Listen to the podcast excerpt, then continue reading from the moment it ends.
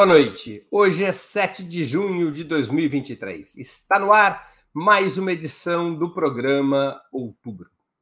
O governo Lula celebrou nos últimos dias a consolidação dos números sobre crescimento econômico apurados pelo IBGE.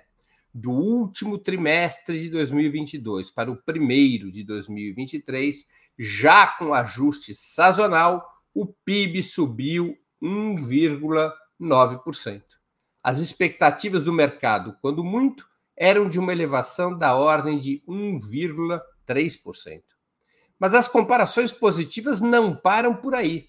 Frente ao mesmo trimestre de 2022, de janeiro a março, comparados com janeiro a março de 2000, janeiro a março de 2023, comparados com janeiro a março de 2022, o pulo foi de 4% no acumulado dos quatro últimos trimestres, o PIB subiu 3,3% ante os quatro trimestres imediatamente anteriores.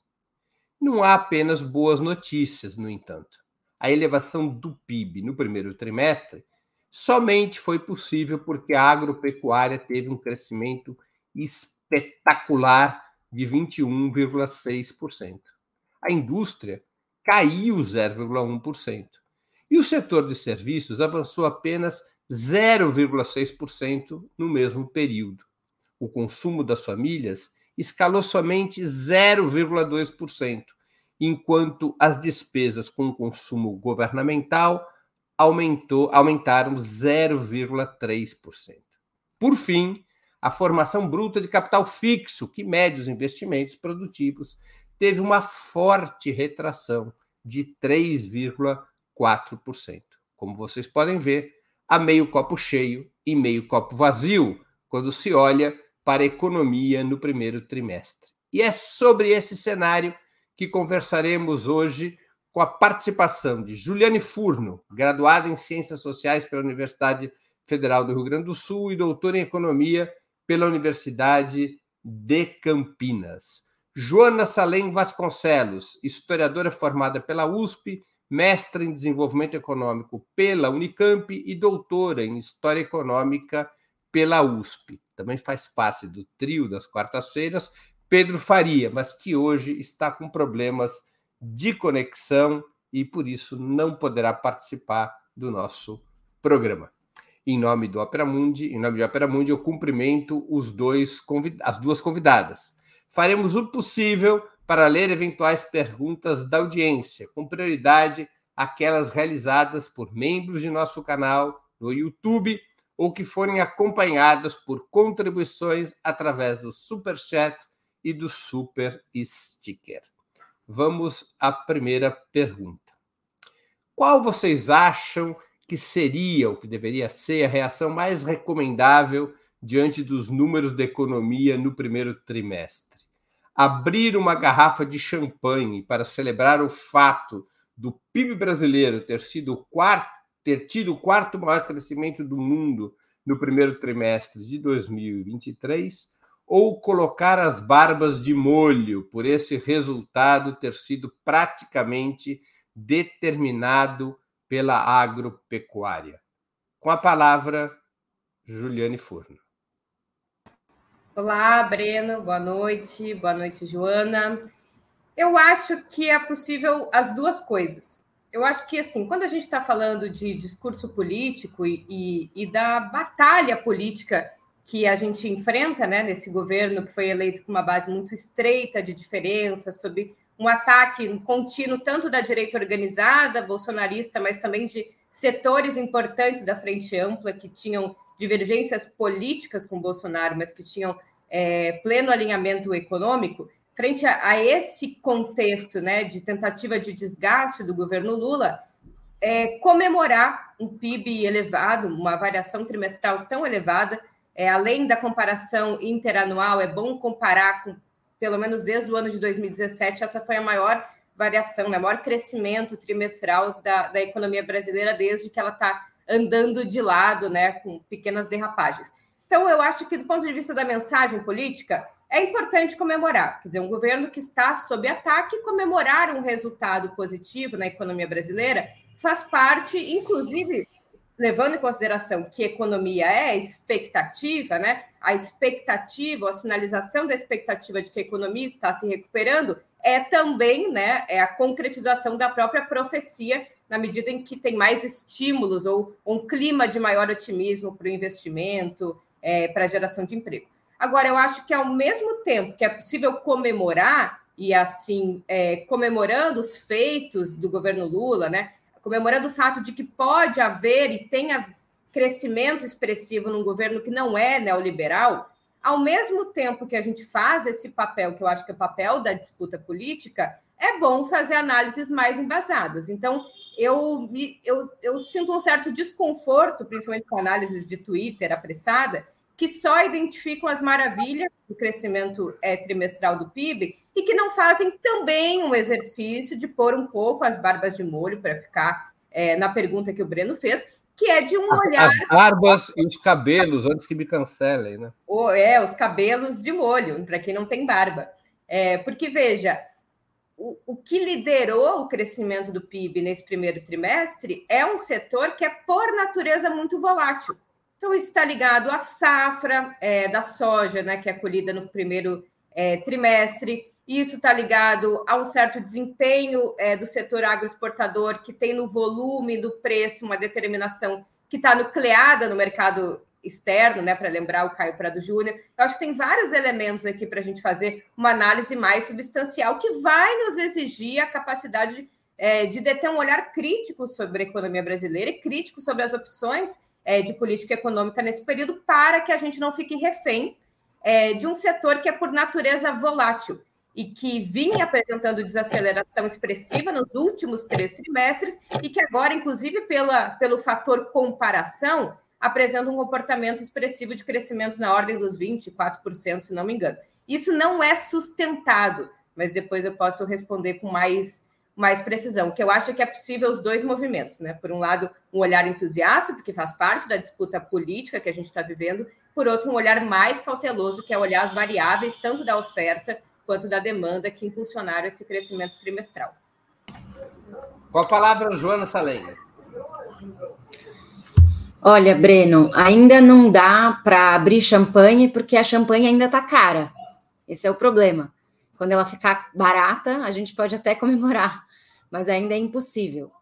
É, eu acho que essa, essa, essa medida do PIB trimestral ela é uma foto muito fugaz da realidade econômica ela revela uma tendência, ela revela é, fatores muito momentâneos e às vezes é difícil de ler as tendências de longo prazo dentro dessa desse retrato trimestral, né? É claro que é melhor, né, ter um, um governo como a Juliane falou, é, um governo de centro-esquerda ou de frente ampla anti-bolsonarista que esteja com um bom desempenho na economia e que a gente possa disputar nesse sentido, do que o contrário, porque o governo já está chantageado de todos os lados. Então, um bom desempenho é também um ativo político para o governo fazer boas negociações é, em relação à sua, à sua base política e social e aos problemas que enfrenta no Congresso, né?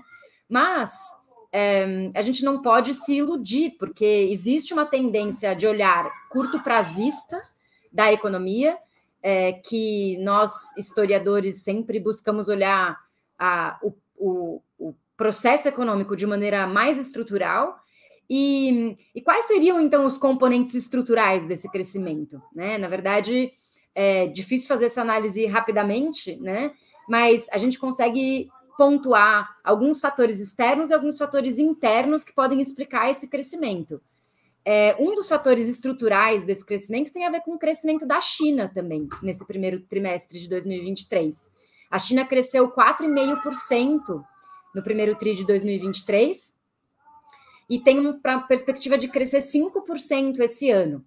Lembrando que no ano passado a China cresceu apenas 3%, que foi o pior crescimento chinês em 50 anos. E a economia brasileira ainda depende muito, ainda é uma economia liderada pelas exportações, conduzida pelas exportações, e depende muito do crescimento chinês, que é o seu maior parceiro atual. Né? Então, o crescimento da China é um componente estrutural desse, desse crescimento brasileiro. E fatores internos, a gente tem uma situação estrutural, de certa forma, que é o pós-pandemia, né? A pandemia, embora tenha é, para na métrica dos historiadores tenha durado pouco tempo, ela teve um efeito muito profundo sobre a economia brasileira e agora só em 2023, de certa forma, que a gente tem uma retomada plena das atividades. Então, o pós-pandemia é, também é um fator que explica esse crescimento. Porém, é, ainda, é, quer dizer, não existe nenhuma tendência, nenhuma uma perspectiva de que essa tendência vá se ampliar, se expandir de maneira satisfatória ou de maneira a permitir a distribuição de renda e a distribuição de riqueza que o governo poderia fazer com um crescimento maior. Então, a tendência de longo prazo ainda não é tão promissora assim. Vamos a mais uma questão, até abordando algo que a, a Joana já comentou. Os resultados positivos do PIB nesse primeiro trimestre já seriam resultado de políticas adotadas pelo governo Lula ou ainda estariam refletindo o crescimento pós-pandemia anotado no ano passado, quando Bolsonaro ainda governava o país? Juliane Furno com a palavra. Mais uma vez, eu diria que é um mix dos dois. Eu acho que essa pergunta é importante porque é parte da questão relativamente contraditória, que eu acho que política é contradição, a gente precisa entrar nas contradições próprias da política. Mas parte da contradição, e, e, e é importante, né, numa, numa análise poder falar, é que esse comportamento da agropecuária ele tem muito mais, é, ele diz muito mais respeito a políticas anteriores. Vamos lembrar que a gente está olhando aqui o comportamento de um PIB trimestral né, quando o governo ele, ele inicia né, o, seu, o seu mandato em janeiro, né, não ocorre uma inflexão fundamental, até porque parte do orçamento, né, aprovado no ano anterior, ele, ele vale para o primeiro ano do governo. Então, parte disso sim está na conta é, do governo Bolsonaro, inclusive parte está na conta daquelas políticas que, embora o governo Bolsonaro tenha adotado de forma eleitoreira, são políticas apregoadas pela esquerda, pela oposição, anterior oposição é, no Congresso. Então, é, a gente também comemora esses resultados, mesmo que tenham sido empregados no governo Bolsonaro, que foram empregados a partir é, é de, uma, de uma crítica, que eu acho que ganhou mais eco na sociedade, de que o Estado não pode ter uma função imobilista e que o Estado não pode deixar de cumprir ou de ter uma política fiscal expansionista, levando em consideração uma economia ainda em desaceleração. Então, parte do agro, do resultado do agro, tem sim a ver com o que foi o governo Bolsonaro, Paulo Guedes, e até parte do resultado do aumento do consumo das famílias e do aumento do gasto do governo. Embora outra parte disso deva-se à PEC da transição, que ampliou bastante o espaço fiscal e que pode já ter é, dado sinais ou indicado tendência para esse comportamento do PIB. Vamos lembrar que o agronegócio, o, o que o IBGE calcula como agropecuária, a gente chama de agronegócio, ele é mais ou menos 8% do PIB. Se a gente for levar em consideração outros fatores importantes da composição do agronegócio, mas que são serviços e que a indústria não está necessariamente representado nesse cálculo. Então, nós estamos falando de algo que cresceu 24%, mas que contribui só com 8% do resultado final. Então, o ter crescido o consumo do governo, embora tenha sido só de 0,3%, é mais expressivo para a composição do PIB, ou ter crescido o consumo das famílias, que é 65% do PIB, é mais expressivo para o comportamento do PIB do que o agronegócio. Então, o agronegócio ele teve uma variação muito maior, mas o, o resultado total, que compete o agronegócio, é muito menos é, do PIB do que é o consumo das famílias, do que é o próprio gasto do governo. É, até por isso, ele é incapaz de, de dar ritmo. Mas, mas, mas, Juliane, Juliane, mas se o agronegócio tivesse em linha com a média do crescimento dos demais setores, vamos supor que o agronegócio tivesse crescido 0,3%. O PIB teria estacionado no 1,3% previsto pelo mercado. É, mas eu estou pensando também em efeito multiplicador. Quer dizer, o consumo, ter crescido 0,3% o consumo das famílias, é muito mais renda na, na economia brasileira e renda, né? A renda é uma função do investimento, consumo é uma função do investimento, do que o agronegócio. O agronegócio ele é incapaz é, sozinho de ditar o ritmo de um crescimento sustentável, porque ele é poupador de mão de obra, porque ele é muito nucleado no exterior, porque ele contribui pouco com a arrecadação tributária. Então, eu acho importante sinalizar que, mesmo crescendo menos, em números absolutos, o, o quanto o consumo do governo, quanto o gasto do governo, o consumo das famílias contribui para o PIB é mais expressivo do que só o agronegócio. E isso tem grande medida a ver com os esforços fiscais do final do governo Bolsonaro e, sobretudo, com a PEC da transição. Muito bem. Joana Salem com a palavra. É, bom, é, completando aqui o que a Ju falou a respeito da PEC da transição, a gente tem que lembrar que foram 145 bilhões acima do teto que foram permitidos, e com isso a manutenção do Bolsa Família a 600 reais e outras, outros benefícios que tinham sido determinados pela tentativa de estelionato eleitoral do Bolsonaro no segundo semestre de 2022, que no final o tiro saiu pela culatra, né? É, porque elevou o patamar mínimo, possivelmente até o Bolsonaro teria é, dispensado essa política, não haveria PEC da transição, fazendo história contrafactual, não haveria PEC da transição para o Bolsonaro, e o que ele fez para tentar comprar votos acabou sendo incorporado positivamente pela é, força eleitoral do Lula, né? A PEC da, da, transição ela funcionou de certa forma quase como uma política anticíclica de fim de pandemia, né? É, em 2020 a gente teve uma política anticíclica forte com o auxílio emergencial e depois, é, em seguida, resultados econômicos piores em 2021 porque o auxílio emergencial diminuiu de valor e ficou é, indo e vindo, né? Foi muito instável. É, então, de certa forma, a PEC da transição é como se fosse uma política anticíclica de fim de pandemia. Eu acho que existem algumas medidas que o governo realizou que foram de impacto e que sim contribuem para uma estabilidade ou uma não pior ou uma pequena melhora da situação econômica. A PEC da transição é talvez a principal delas. Teve o aumento do salário mínimo de 8,9%, que é um aumento pequeno mas que é um aumento, né? Estava sem aumento já fazia um tempo. Tem a isenção, é, essa, essa é um, uma política que ainda não foi efetuada, ainda não teve impacto agora, mas terá impacto no futuro, a, o aumento da isenção da faixa do imposto de renda, né? É, da, dos isentos. É, tem uma outra política que tem impacto, mas que ainda não dá para dizer que é imediato e que vai ter mais impacto no futuro, que é o fim da PPI, porque gera desinflação relacionado com os combustíveis, né? O preço dos combustíveis cai. Então, tem esse equilíbrio entre reoneração dos preços dos combustíveis é, pós, é, com o fim daquela medida provisória do Bolsonaro, mas, é, ao mesmo tempo, a redução dos combustíveis dada pela própria queda dos combustíveis internacionalmente, que a gente já falou, né? Então, tem uma tendência à desinflação colocada na economia, isso é positivo, porque isso melhora é, o gasto das famílias, isso melhora o poder de compra das famílias.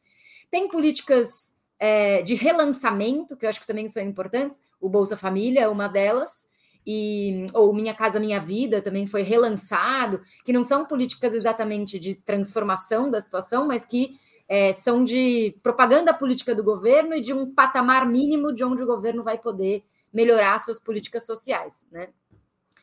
É, e tem algumas outras políticas por vir, né? Que, por exemplo, desenrola, que é essa, esse perdão a dívidas dos mais pobres ou da classe média baixa, né? E essa política dos automóveis, que também é, é, agora beneficia mais até caminhoneiros e ônibus, né? Caminhões e ônibus do que os próprios carros. E isso é interessante, porque pode até disputar uma base bolsonarista, que é a base dos caminhoneiros, né? É, quando se dá um desconto relativamente grande para os caminhoneiros trocarem a sua frota, comprarem um novo caminhão. Isso, ao mesmo tempo, dialoga com o empresariado das mega empresas de caminhão e também com os caminhoneiros isolados, é, que são trabalhadores né, mais precários, é, e, de certa forma, pode disputar a base bolsonarista. É, mas para ir direto à sua pergunta, né, eu acredito que a PEC da transição é o principal fator de responsabilidade do governo que é possível tributar essa melhoria das condições, pequena melhoria, né? Para a gente também não ficar falando uma melhoria como se fosse tão grande assim. Então, acho que a PEC da transição tem essas outras políticas que eu descrevi, que tem uma tendência a melhorar a economia, porém, a gente vive um problema estrutural, que é a tendência forte de desindustrialização do Brasil. E como reverter essa tendência é um problema desse governo, né? É, ao não reverter a desindustrialização ou não ter uma estratégia clara para isso, o governo acaba ficando de novo refém político do agronegócio, como ficou os governos do PT anteriormente. Eu não entendi esse reloginho, acho que foi feito para me confundir, porque é, é parou, voltou. Houve uma experiência é, mal sucedida com a troca de relógios. Nós vamos voltar ao relógio anterior, que é menos. É, tem uma estética pior, mas funciona com maior eficácia. É, tá voltando já o reloginho aqui, pronto, voltou o relógio antigo. Deixa eu fazer um comentário antes da próxima pergunta, pela questão matemática que a gente estava falando antes na resposta da Juliane. É, em termos de participação do crescimento da agropecuária sobre o 1,9% de crescimento do PIB, em termos, não calculando seus efeitos multiplicadores, mas sua participação bruta, mesmo que a agropecuária represente apenas 8% do, da economia brasileira, os 21,6% de crescimento da, da agropecuária representaram no crescimento do PIB 89,47% da taxa de crescimento de 1,9%. Quase 90% do crescimento de 1,9% se deveu à agropecuária. Quer dizer, é um número peso pesado. Vamos à próxima questão. A Juliane poderá comentar isso se quiser novamente. Qual vocês acham que é a tendência da economia nos próximos meses? O desempenho poderia ser significativamente afetado pela manutenção das taxas de juros em elevado patamar, pelo risco de retração fiscal do próximo ano em relação ao atual, no caso das receitas não atingirem o patamar desejado, a própria ministra do Planejamento já alertou para a necessidade de cortar 40 bilhões do orçamento e pela persistente queda da taxa de investimentos, a formação bruta de capital fixo cai linearmente no país há 12 anos. Poderia, portanto, o crescimento ser afetado por esses fatores? Nós estamos, como se dizia num certo momento da nossa história econômica, nós estamos diante de um crescimento sustentável ou de um outro voo de galinha? Com a palavra, Juliane Eu acho que a gente está vivendo voo de pintinho. Eu acho que nem é um voo da galinha, porque o voo da galinha era a, a analogia que a gente usava para tratar da década de 80, quando a gente chamava de década perdida. E essa década perdida, a economia brasileira tinha uma média de crescimento de 1,6%. A América Latina como um todo, profundamente impactada pela crise da dívida e, e o fechamento para absorção de recurso internacional crescia 2%. Então dá para dizer que agora é o voo do pintinho, porque nós estamos falando de uma economia que está há 10 anos crescendo numa média de 0,8%. É praticamente o crescimento populacional, ou seja, é uma semi-estagnação. O país está no PIB per capita, ainda não está no PIB per capita de 2013. 2013. É, ainda não atinge, né? A gente recentemente chegou no, no PIB, né, no, no, montante de geração de riqueza do ano de 2014. Olha quanto tempo a gente está voltando para trás, é, ou está deixando de andar para frente, do PIB per capita, né, o PIB dividido pela quantidade de, de, da população, ainda não se recuperou do que ele era em 2013. 10 anos. É. Isso é década perdida, né? 10 anos. Isso é década perdida, né? Um crescimento. É, é estag... Isso é, é estagnação, semi-estagnação. Então, eu acho que mais uma vez vai continuar sendo voo do pintinho. Quer dizer, desde a década de 80 é voo do pintinho, voo da galinha, voo... mas talvez mais agora é voo do pintinho, porque falta uma base sustentada de crescimento. O agronegócio ele é incapaz de nos lograr essa base de crescimento tanto sustentável quanto sustentado. Porque o agronegócio, inclusive em conjunto com as exportações, é insuficiente como um motor único de crescimento da economia brasileira. Ele é necessariamente volátil, porque ele se relaciona com as safras, e principalmente aqui com a safra da soja, que foi essa do primeiro, do primeiro trimestre. Ele é pouco intensivo em trabalho, ele é pouco gerador de arrecadação tributária, é, e ele é pouco vinculado a efeitos encadeadores. Inclusive, quanto mais cresce o agronegócio, curiosamente, esse crescimento do PIB trimestral ele veio acompanhado de queda das exportações. Acho que essa é uma coisa importante. Então, quer dizer que esse crescimento de 21%, ele, ele, não, ele não teve conexão direta com as exportações. Então, parte dele foi sim consumo, né? É, foi produção interna.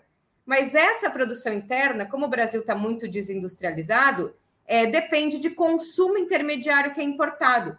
Então, é um, crescimento, é um setor que cresce, gera divisas, porque exporta, mas gera muita necessidade de importação, porque o, o, pouco maquinário, né, o maquinário que existe, os fertilizantes, os insumos são importados, portanto, também geram um, um déficit, né, do ponto de vista da, da, da balança de pagamento. Então, só a indústria, é, com ênfase no mercado interno, é capaz de, de, de fazer uma inflexão nessa trajetória de voo de pintinho. Então, provavelmente o que vai acontecer no próximo trimestre é o declínio, talvez até é, a taxas negativas do comportamento da agropecuária, porque também está muito relacionado à base de comparação. Vinha caindo muito nos últimos três trimestres, agora cresce é, de forma bastante expressiva. É bom que o Breno trouxe esse dado, é, mas provavelmente vai cair no próximo período, porque a base de comparação foi muito alta. Ela teria que produzir muito mais para apresentar um resultado positivo no próximo trimestre. E tem a sazonalidade da, da agropecuária. Das safras. E do preço do dólar, e da demanda por commodities. Claro. Só para é, registrar aqui sobre o que a Luciane falou, as exportações brasileiras no primeiro trimestre caíram 0,4%, mas as importações caíram 7%, o que mostra que a demanda interna está, digamos assim, não está nos seus melhores momentos. É, Jonas Falem com a palavra. Adorei o voo do Pintinho, viu? Vou adotar agora. Ju, eu, eu tenho eu... dúvida se o Pintinho voa. pois é, aí que tá o problema, né? Aqui a é... urbana não sabe nada. Eu acho, eu acho que o pintinho só corre. É, a, a corrida tropeçando do pintinho, né? É, o pintinho cisca, tropeçando. Eu peço ajuda aos universitários, mas o pintinho não voa. A acho questão que é que. Corre é, qual é a perspectiva do pintinho virar uma galinha? Porque, assim, se fosse voo da galinha, estava melhor, né? Isso virou Talvez ele não chegue lá. Virou um programa sobre grande. A agropecuária está é, eu... Tá tão forte entre nós que o nosso linguajar é um linguajar agropecuário. Daqui a pouco, a trilha sonora desse programa, ao invés de ser a música sertanejo. que a gente gosta, vai ser sertaneja. É isso. É, mas tem que ser Marília Mendonça, aí sim. É, bom, gente, voltando aqui ao nosso papo econômico. É, eu acho que o pior inimigo da tendência econômica, infelizmente, é o próprio arcabouço fiscal. A gente já falou muito disso, né? É, de como, em certa medida, a PEC da transição conseguiu criar uma expansão do gasto público que, eventualmente, foi maior do que poderá ser criado de ampliação do gasto público nos próximos anos por causa do próprio arcabouço, né? Então, é, é um pouco repetitivo até falar isso, mas infelizmente, é, se o plano do Haddad der certo, que é a arrecadação aumentar e, e, e o gasto do governo, consequentemente, aumentar pelo menos no teto, isso gerar uma possível queda de juros, né, a partir daquela ideia da confiança fiscal e tal, mesmo se aconteça a queda de juros, ela vai ser lenta, vai ser no ritmo do Roberto Campos e não vai ser suficiente. Né? A queda dos juros não é um fator suficiente para se gerar crescimento econômico. A gente já falou bastante disso aqui. E é o arcabouço fiscal que vai constranger, de certa forma, esse aumento da formação bruta de capital que o Breno comentou, que são a partir ou a, através dos investimentos públicos. Né? É, de toda forma, eu acho que há uma pequena melhora que são que é fruto desses efeitos conjunturais de todas essas políticas combinadas, né? É, ainda vamos ver o efeito desinflacionário da PPI, da, do fim da PPI, né? Acho que ainda não sabemos qual vai ser o valor, mas deve ter uma métrica para isso. Isso vai ser positivo. É, ainda vamos ver uma, o efeito de uma reforma tributária, que a gente sabe que não é a reforma tributária progressiva que nós gostaríamos, gostaríamos mas que tem componentes progressivos. E vai é, existe um, um sucessivo aumento da liquidez na mão das pessoas conforme a desinflação ocorre. Quer dizer, o, o, a desinflação é aumento de poder de compra. E com a melhoria das condições de crédito, salário mínimo me melhor, isenção de faixa de imposto de renda concretizada, isso vai gerar talvez pequenas melhorias, mas permanecendo com os nossos mesmos problemas estruturais de sempre, que é uma, uma austeridade fiscal criada pelo próprio governo e a desindustrialização estrutural. Muito bem, vamos a mais uma pergunta, mas antes de continuarmos, eu queria pedir a vocês que contribuam financeiramente ao Opera Mundi. A gente fica aqui conversando sobre arcabouço fiscal, investimento público. O governo anda investindo muito pouco na mídia independente. Então, o que a gente precisa é da contribuição financeira da nossa, da nossa audiência. Há seis formas de contribuição. A primeira é a assinatura solidária em nosso site, operamundi.com.br barra apoio. A segunda forma de contribuição é se tornando membro pagante em nosso canal no YouTube. A terceira e a quarta, contribuindo agora mesmo com Super Chat ou Super Sticker. A quinta é através da ferramenta Valeu, valeu demais quando assistirem aos nossos programas gravados. E a sexta forma de contribuição é através do Pix. Nossa chave no Pix é apoia.operamundi.com.br. Vou repetir. Nossa chave no Pix é apoie.operamundi.com.br. A mais eficaz de todas as armas contra as fake news é o jornalismo de qualidade. Apenas o jornalismo de qualidade coloca a verdade acima de tudo. E esse jornalismo que a Opera Mundi busca oferecer todos os dias depende da sua contribuição, do seu apoio, do seu bolso. E o que eu, o que eu falei é verdade. Praticamente não há publicidade na mídia independente tudo continua como dantes no quartel de Abrantes. Os grandes monopólios de comunicação já são irrigados pela publicidade governamental. Então, nós estamos precisando da ajuda de vocês mesmo. Grãozinho por grãozinho. Muita gente parou de contribuir porque, poxa, o Lula chegou no governo, agora vai ter publicidade também para a imprensa independente. Não aconteceu isso. Não, e tampouco a imprensa independente precisa de dinheiro do governo para sobreviver. Aprendemos a sobreviver sem dinheiro governamental, mas a gente precisa do apoio dos nossos leitores e espectadores. Eu vou recolocar a pergunta que já foi tocado pelas duas, mas que é importante a gente é, discutir de uma maneira mais aprofundada e organizada. O Brasil poderia ter um crescimento robusto e sustentável a médio e longo prazo, tendo como locomotiva a agropecuária, ainda que acompanhada pela indústria extrativista, é, estou colocando um elemento adicional. Esses dois motores são suficientes para um crescimento robusto e sustentável, tal como tem se delineado a economia brasileira, no qual esses dois setores, nos últimos 20 ou 30 anos, passaram a ter um peso cada vez mais relevante junto com serviços, enquanto que a indústria hoje se situa abaixo dos 10% de participação na economia brasileira? Juliane Furno com a palavra. Juliane, eu nunca mais te pulei. Pois é, viu? Foi importante. Eu agradeço a audiência que fica ali botando as hashtags não pula Ju. Valeu, pessoal. Veja, eu, eu sigo achando que não. Inclusive, eu faço uma análise um, um, pouco crítica da ideia de que o boom de commodities é, teria sido o elemento principal ou determinante do crescimento econômico nos primeiros governos Lula e também no governo Dilma. É, tanto pelo elemento que eu já coloquei, né, o que representa a agropecuária no PIB e o que representam também as exportações no PIB, né, somado, mas são bem imbricados esses setores, eles teriam uma contribuição de no máximo aí 20% do PIB. É, e aquele período que foi atribuído como boom de commodities, ele foi o mesmo período em que, se a gente for desmembrar os elementos é, do PIB, a gente identifica que o setor que mais contribuiu em termos relativos para o crescimento do PIB foram os investimentos e também o gasto do governo. Então, embora boom de commodities seja importante, porque estimula um setor, o agronegócio é um setor importante da economia brasileira, queiramos ou não, ele não é o, o não é essa Brastemp que pintam, né? A locomotiva, o único setor, ele é um setor importante. É, o aumento do preço, o aumento da demanda por essas mercadorias foram importantes, mas eu diria que mais importante para superar o que é um grande problema das economias subdesenvolvidas, que é a restrição externa.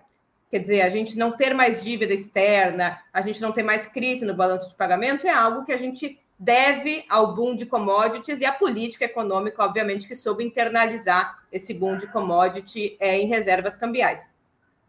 Mas o que é, é fundamental para ter crescimento sustentado é o investimento, né, nos governos é, Lula 2, sobretudo investimento em infraestrutura, é, e os investimentos públicos e privados é, feitos, né, no, no, aqui no que a gente chama de formação bruta de capital fixo, porque é estes investimentos que vão ofertar mercadorias e serviços, bens, infraestrutura para a sociedade brasileira e que vão gerar emprego, por consequência, renda e que vão gerar maior arrecadação tributária, por consequência, receitas para que o governo possa fazer políticas públicas. Veja, repito, tanto a indústria extrativista quanto é, a agropecuária, elas são bastante intensivas em capital e têm poucos efeitos é, é, encadeadores. Talvez fora a indústria de petróleo, porque não tem uma natureza exportadora, é, as demais indústrias têm poucos encadeamentos geram pouco emprego, portanto, né, pouca capacidade ou menos capacidade, menos fôlego na capacidade de consumo, e o consumo é fundamental para as decisões de investimento, sobretudo privadas. Então, um setor que é nucleado no exterior, que é necessariamente volátil, que tem, em função da, da, da questão tributária, uma forte desoneração sobre exportações, portanto, não contribui para o desenvolvimento local, e que são pouco intensivos em geração de emprego, que é o principal ativo que, né, que o Brasil, uma sociedade com um excedente estrutural de força de trabalho, tem, são incapazes, ainda que possam ter eventualmente contribuições substantivas, mas são incapazes de liderar uma trajetória sustentada de crescimento. Joana Salem com a palavra. Vou pegar o gancho da Ju sobre o encadeamento produtivo. Ju e Jô viram uma dupla caipira, né? Pois é. Já pensaram em Ó, Tem o não pula a Ju, mas agora eu vou lançar a hashtag não interrompe a Ju. Pode ser? Eu já passei por essa, Joana, estou contigo. Interrompi para dizer que não é, não é para te interromper. Estamos em maioria aqui, Breno. Vamos lá. É, então, falando em encadeamento é, com a Ju, eu quero falar de encadeamento produtivo. O Milton Santos, geógrafo Milton Santos, saudoso, tinha um conceito muito interessante que explica por que a resposta à pergunta do Breno é não, é impossível ter um crescimento sustentável e contínuo e, long, e, e, e permanente baseado em exportações primárias, que era o conceito de economia de arquipélago, que é a ideia de que ah, as economias primário exportadoras elas são enclaves que podem até ser de desenvolvimento intensivo em tecnologia, por exemplo, em indústria extrativa, é, mas pode ser também em agropecuária extensiva. Mas o fato é que são enclaves que se relacionam de maneira direta com o exterior, mas que não criam encadeamento produtivo para dentro do país. Então, o Brasil ainda é, em certa medida, conforme ocorre a desindustrialização, uma economia de arquipélago, uma economia formada por ilhas de exportação que não se conectam entre si. Né? É, e eu queria mostrar um gráfico é, para a gente ver a volatilidade ou o, o, processo do boom das, das commodities alimentares, que eu coloquei aqui para o Igor é, na tela. Não sei se o Igor consegue colocar. Para a gente enxergar o boom das commodities. Porque a gente fala muito do boom das commodities, o boom das commodities, mas isso fica um pouco abstrato, né? Então, é, talvez se der para aumentar a tela aqui, dê para ver os anos. É, aqui, mais ou menos no meio do gráfico, onde está passando o cursor do Igor. Você consegue aumentar um pouquinho, Igor? Se der, ajuda. Isso, boa. É, mais ou menos no meio do gráfico é, é 2003, onde começa o, o, primeiro boom, começo do boom das commodities. Aí tem essa montanha. Então, 2003 é a base dessa montanha. Aí cresce o preço das commodities alimentares. Essa primeira queda aqui, que forma um pico fino, é a crise de 2008. Então, logo depois tem a crise, se retoma o pico de crescimento do boom das commodities, e quando começa o declínio é 2013, e aí é uma, um declínio muito rápido, 2013, 2014, 2015.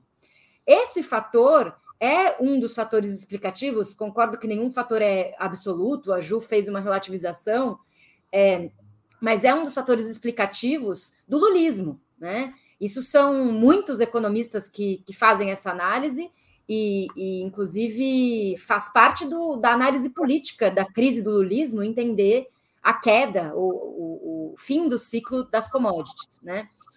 É, além desse fator, tem o fator efeito China, né? Que foi um fator importante para que se criasse aquele, aquele momento. Agora, a gente vive um novo boom das commodities, né? De certa forma, é, gerado por outros fatores é, talvez até mais voláteis, inclusive relacionados com a guerra, né? Com a guerra da Ucrânia. É, eu acredito que eu aposto muito numa análise crítica que o Wilson Cano fazia lá na economia da Unicamp. Ele falava que o Lula montou um cavalo selado que passou correndo na frente dele. Ele estava imitando o Hegel falando do Napoleão Bonaparte. Quer dizer, para enfatizar o quanto o Lula teve sorte nos seus primeiro, primeiro e segundo mandato. É, relativizando um pouco isso, o André Singer fala que sim, o Lula teve sorte, mas ele também teve virtude, né? Teve uma combinação de virtude e fortuna que deu origem ao lulismo. Então, é, é impossível criar desenvolvimento sustentado com base em exportação primária. É, o preço do minério de ferro, que é a segunda commodity mais valiosa que nós exportamos, também é ainda mais volátil do que as commodities alimentares, depende de fatores completamente externos as decisões econômicas brasileiras. É impossível viver é, ou construir soberania nacional com base em estruturas desse tipo, né, em uma economia desse tipo. E tem algo ainda pior, eu acho, que é para concluir, que é, são os efeitos deletérios internos de nós termos uma economia refém da agropecuária ou do, da exportação do agronegócio, que é uma economia que está sempre é, baseada na expansão da fronteira agrícola, no arco do desmatamento, na grilagem e num setor, numa franja delinquente do agronegócio. Porque o agronegócio pode até, podemos dizer que tem ali o ministro da Agricultura do Lula, o Carlos Fávaro, dizendo que é, o agronegócio, o, as condições do governo Lula dão equilíbrio ao agronegócio e uma, uma versão lulista do agronegócio, a Cátia Abreu e tal. Mas o agronegócio também tem a sua versão delinquente, elas se combinam de certa forma, o Instituto Pensar Agro, que é o maior instituto de lobby do país, é um dos mais poderosos, que foi responsável pela aprovação da, do marco temporal na semana passada. Então, a gente não pode se iludir sobre a característica política ideológica neofascista que esse agronegócio expressa. Então, do ponto de vista interno, depender do agronegócio é terrível para a nossa economia e também é terrível do ponto de vista político. Por isso que, na minha compreensão, temos que pensar uma estratégia agroecológica para o Brasil como fundamento da mudança. Muito bem, vamos a mais uma questão. Há uma concordância entre as nossas duas debatedoras e uma concordância em geral no campo dos economistas e políticos progressistas de que a base de agronegócio e indústria extrativista para frente o país não anda ao menos não de uma maneira sustentável. Lá se vão quase seis meses de governo. Ao menos está claro, já o governo já colocou claramente qual é o plano, qual é o programa para retirar o país dessa situação? Ou ainda não há no horizonte uma estratégia clara para poder reverter essa situação, cujo elemento principal é a acelerada e contínua desindustrialização do país. Com a palavra, Juliane Furno. Olha, o que eu sei, é, a Miriam Belchior, é, da Casa Civil, inclusive fez uma apresentação num seminário sobre desenvolvimento sustentável no BNDES é, segunda-feira, está em curso a elaboração de um grande é, plano, uma espécie de novo PAC, né? não vai ter esse nome, mas é um plano né, coordenado pela Casa Civil de caráter interministerial é, que vai compor, vai comportar uma série de, de missões, de metas é, e de instrumentos também para que o país possa retomar o curso né, do, dos, dos investimentos na indústria e, sobretudo, numa indústria que seja mais portadora de futuro. É, ligando ali o, fazendo da questão ambiental, que felizmente entrou mais é, na pauta do governo, na pauta da esquerda nos últimos anos, né? mas fazendo da questão ambiental não um obstáculo, mas sim uma oportunidade de desenvolvimento, né? Não é dizer não desmatem ou, ou não, não retirem das florestas o seu sustento, mas é garantir, em alguns momentos, inclusive, pagar para que a floresta fique de pé e para que os, os, os proprietários, né, os pequenos agricultores tenham renda, mas, sobretudo, para que possam viver de uma exploração sustentada do que a gente tem de patrimônio, né, que é a nossa biodiversidade.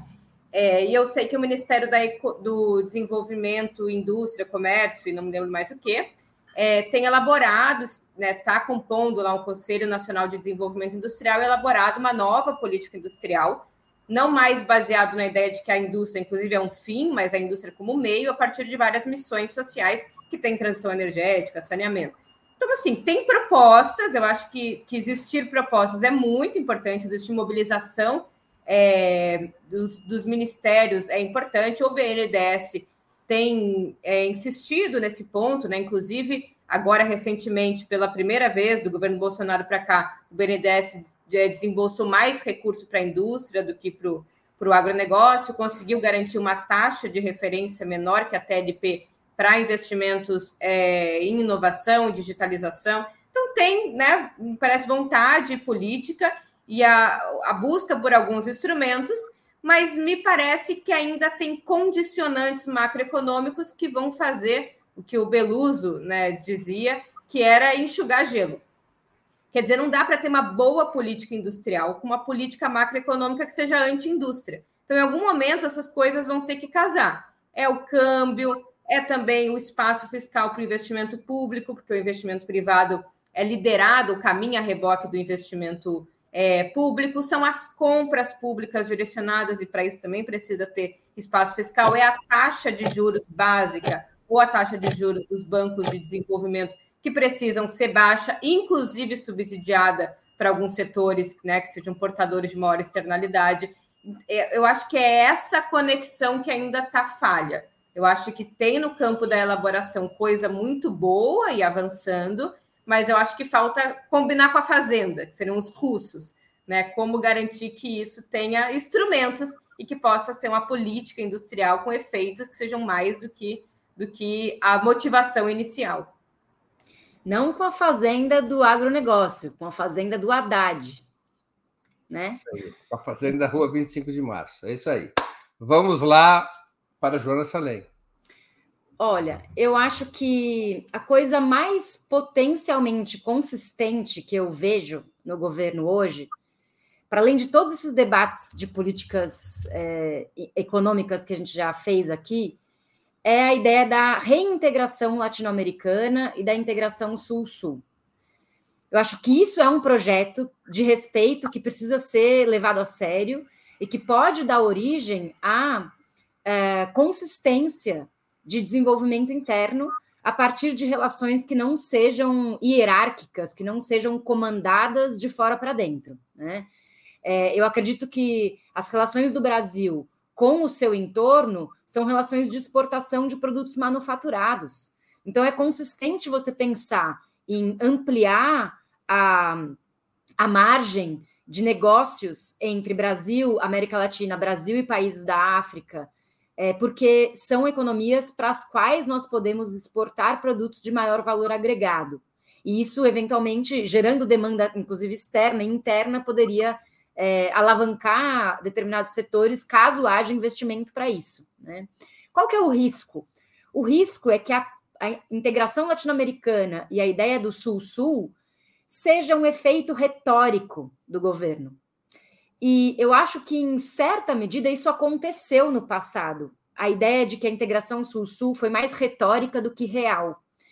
É, por exemplo, quando se cria a Unasul, que é uma ferramenta importante, voltou a ser uma ferramenta importante de organização de pactos latino-americanos num sentido progressista, que foi assim na onda progressista e agora está se redesenhando, embora de maneira enfraquecida em, em relação ao que foi no passado. Porém, na base infraestrutural daquele, daquela conjuntura, havia a IRSA, a Iniciativa Infraestrutural Regional Sul-Americana. Então, a Unasul anuncia integração latino-americana e faz pactos e acordos nesse sentido. Só que o projeto hardcore de infraestrutura, investimento infraestrutural, que protagoniza a onda progressista, é de corredor, de criação de grandes corredores exportadores que favorecem o setor primário. Então, onde vem a industrialização no Brasil? É paradoxal, é, de novo, né? É um paradoxo da nossa história. A gente vai industrializar a infraestrutura ou criar infraestrutura moderna para escoar o nosso atraso primário exportador. Né? Quer dizer, de novo, a dialética do, da modernização brasileira, que sempre parece que a gente moderniza andando para trás, né? quase um curupira. Então, é, acho que é um problema, porque a gente tem que fazer a reintegração, a, a reintegração latino-americana tem infraestrutura, e não uma reintegração latino-americana apenas para ficar bonito na foto com o Maduro, para ficar legal é, na, na, na, retórica é, política ideológica. Muito bem. Vamos a mais uma questão, é a última questão da noite. Programas como de subsídios temporários. Recentemente foi anunciado o subsídio que era para os carros populares, agora virou subsídio para os transportes coletivos e de carga, principalmente, mas também para os carros populares era um programa mais amplo, é um programa que agora, de acordo com a Fazenda, se calcula para três ou quatro meses. Programas como de subsídios temporários ou de renegociação das dívidas dos mais pobres, a exemplo do Desenrola, que criaria soluções para quem ganha até dois salários mínimos, seriam suficientes para recuperar a demanda interna e estimular a recuperação da economia, em especial da indústria que se volta para o mercado interno? Ou faz falta, é uma reincidência da pergunta anterior, mas porque é, acho que continua o debate sobre isso. Ou faz falta um plano robusto de investimentos públicos do Estado e das suas empresas, do tipo que não é nenhum socialista que fez isso, do tipo que o Biden fez nos Estados Unidos, ou aqui pertinho, o Gustavo Petro fez na economia colombiana, um plano robusto de investimentos públicos do Estado e suas empresas para que a economia possa efetivamente sair da crise dos últimos 10 anos. Sem o famoso espaço fiscal para o investimento público, é possível recuperar a demanda? Com a palavra, Juliane Eu acho que, claro, é, políticas de estímulo ao consumo, né, de, de, de desaguar estoque, e de, de, retomar a capacidade de mobilização de uma indústria importante como a automobilística, elas são importantes. É, claro, elas não são suficientes. Nada no Brasil é, podemos dizer, não, isso aqui, essa política é suficiente. É, é sempre um mix de, de, de políticas, é, desde que o elemento principal seja uma boa coordenação estatal e interministerial. Né? Não, não é possível deixar que os ministérios o que as empresas estatais né, façam a sua política de investimento a despeito de uma coordenação, é, que é essa coordenação que tem projeto, né, que tem propósito, que, que, que sabe aonde quer chegar. Mas são importantes. É, veja, eu acho, né, tenho, tenho cada vez é, ficado mais convencida de que a questão ambiental e, sobretudo, energética vai ser um, ou pode ser um dos motores de crescimento sustentado e sustentável da economia brasileira, né? Mais uma vez, vista como uma oportunidade de garantir ou de ampliar investimentos, né? A questão ambiental e o problema ambiental como uma oportunidade para destravar investimento. Parte desses investimentos é na indústria automobilística, né, principalmente no transporte coletivo. Parte disso, ou quase a sua totalidade, vai depender de subsídio. Eu acho que a gente tem que né, é, deixar de criminalizar esse debate, essa palavra, inclusive passando a adotar aquilo que governos, né, citando mais uma vez, como Biden, ou como a União Europeia, ou como o Uruguai e vários outros países têm adotado, que é subsídio é, público para setores portadores de futuro. É, nos Estados Unidos, né, a, a taxa de juros para investimento no hidrogênio verde é zero. É, na, na, na, na, Alemanha tem, tem, tem participação efetiva é, dos gastos públicos. Então, o subsídio é uma coisa importante. Obviamente, tem que ser muito bem direcionado é, e, e, eleitas ali contrapartidas para que estes subsídios não sejam, como foram no governo é, Dilma, capturados para recompor margem de lucro e não utilizados para ser né, investido e, e gerar emprego.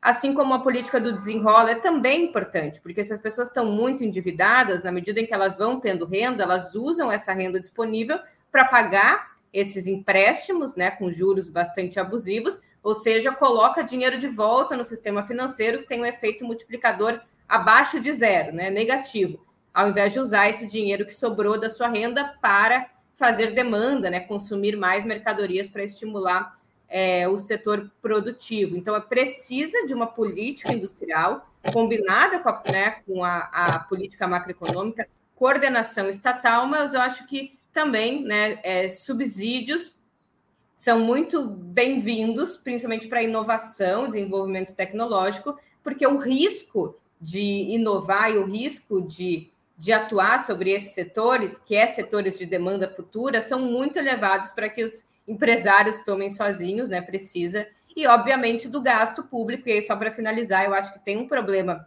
em alguma medida, que é a restrição do arcabouço fiscal, embora exista um piso para investimento, é, que é importante, né? Quer dizer, não, não vai permitir que o investimento siga numa trajetória de declínio, o máximo que vai acontecer é ficar estacionado, mas as empresas estatais não estão sobre o teto, e se a gente for pensar na Petrobras, ela sozinha tem um enorme poder de compra, e isso precisa estar mobilizado sob uma política de conteúdo local e de compras públicas para garantir que não só tem investimento, mas esse investimento não vaze para o exterior. Com a palavra, Joana Salem. É, vou primeiro comentar sobre por que, que essa política do desenrola é boa pra, e depois falar por que, que ela é insuficiente. É, a ideia dessa política, acho que foi anunciada ontem ou hoje, agora eu já não me lembro. Foi ontem, ontem né? Ontem. É, antes de ontem. É, antes de ontem.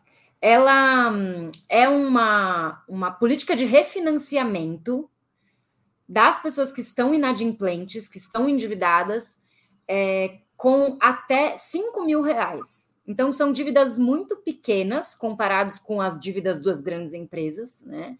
São dívidas é, pulverizadas em 70 milhões de pessoas. Os possíveis beneficiários desse refinanciamento financiado pelo Estado seriam 70 milhões de pessoas, que é uma faixa que ganha até dois salários mínimos e que tem esse problema de dívidas, né? É, a dívida nesse último período foi quase um mecanismo de auxílio emergencial, né? Porque agora auxílio emergencial com alta taxa de juros do cartão de crédito, porque o cartão de crédito é muitas vezes uma das maiores taxas de juros que se paga. Então essas pessoas têm é, as pessoas mais pobres acabam pagando maiores taxas de juros e, e com isso ficam enroscadas, né? É, eu acho que é uma boa política. É, só que tem alguns problemas. Primeiro, ela é paliativa, você não pode fazer essa política toda hora, né? Você faz uma vez e depois você pronto. Você não pode ficar usando esse recurso. Ela gera liquidez, alivia momentaneamente a situação, só que tem um ponto chave. Só vai dar certo se acontecer a adesão dos credores. Os bancos e demais credores, eles precisam aderir a uma espécie de leilão que vai ser criado pelo Estado para que o Estado financie essa dívida, os bancos vão receber e aí vão perdoar parte dessa dívida e refinanciar em, em juros mais baixos, subsidiados pelo Estado. Agora, para os credores é bom, é uma política pública boa, porque repassa um recurso público para esses credores. Agora a gente precisa saber se os credores vão ser pragmáticos e obter as vantagens dessa política, ou se eles vão fazer uma espécie de sabotagem ideológica a, a, a política, que eu não acho que vai acontecer, mas a gente nunca pode confiar em algo que depende da adesão dos, da, do, dos, das classes dominantes para dar certo, né?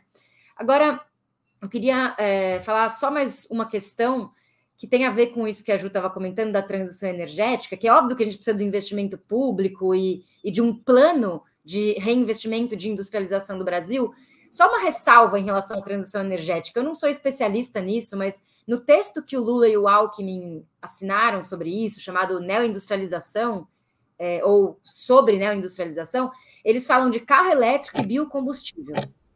E assim, carro elétrico está longe de ser é, ecológico, né? O carro elétrico depende de lítio, das baterias dos carros elétricos são altamente consumidoras de minérios que também geram atividades extrativistas predatórias, altamente predatórias. E biocombustível, gente, é monocultura. Então a gente precisa também depurar um pouco os termos do debate sobre transição energética para não criar falsas panaceias. Ah, agora tem carro elétrico e biocombustível, pronto, essa é a transição energética. Não é isso, né? Na verdade, isso é o ecocapitalismo, o capitalismo verde, que tem todas as ilusões possíveis e que a gente não pode cair nisso, né? Porque senão o debate fica muito mal feito. É isso. Muito bem. Muito que ótimo. Chegamos assim ao final de mais uma edição do programa Outubro. Eu conversei hoje com Juliane Furno e Joana Salem. Muito obrigado às convidadas e à audiência. Boa noite, boa sorte a todos e a todas. E bom feriado.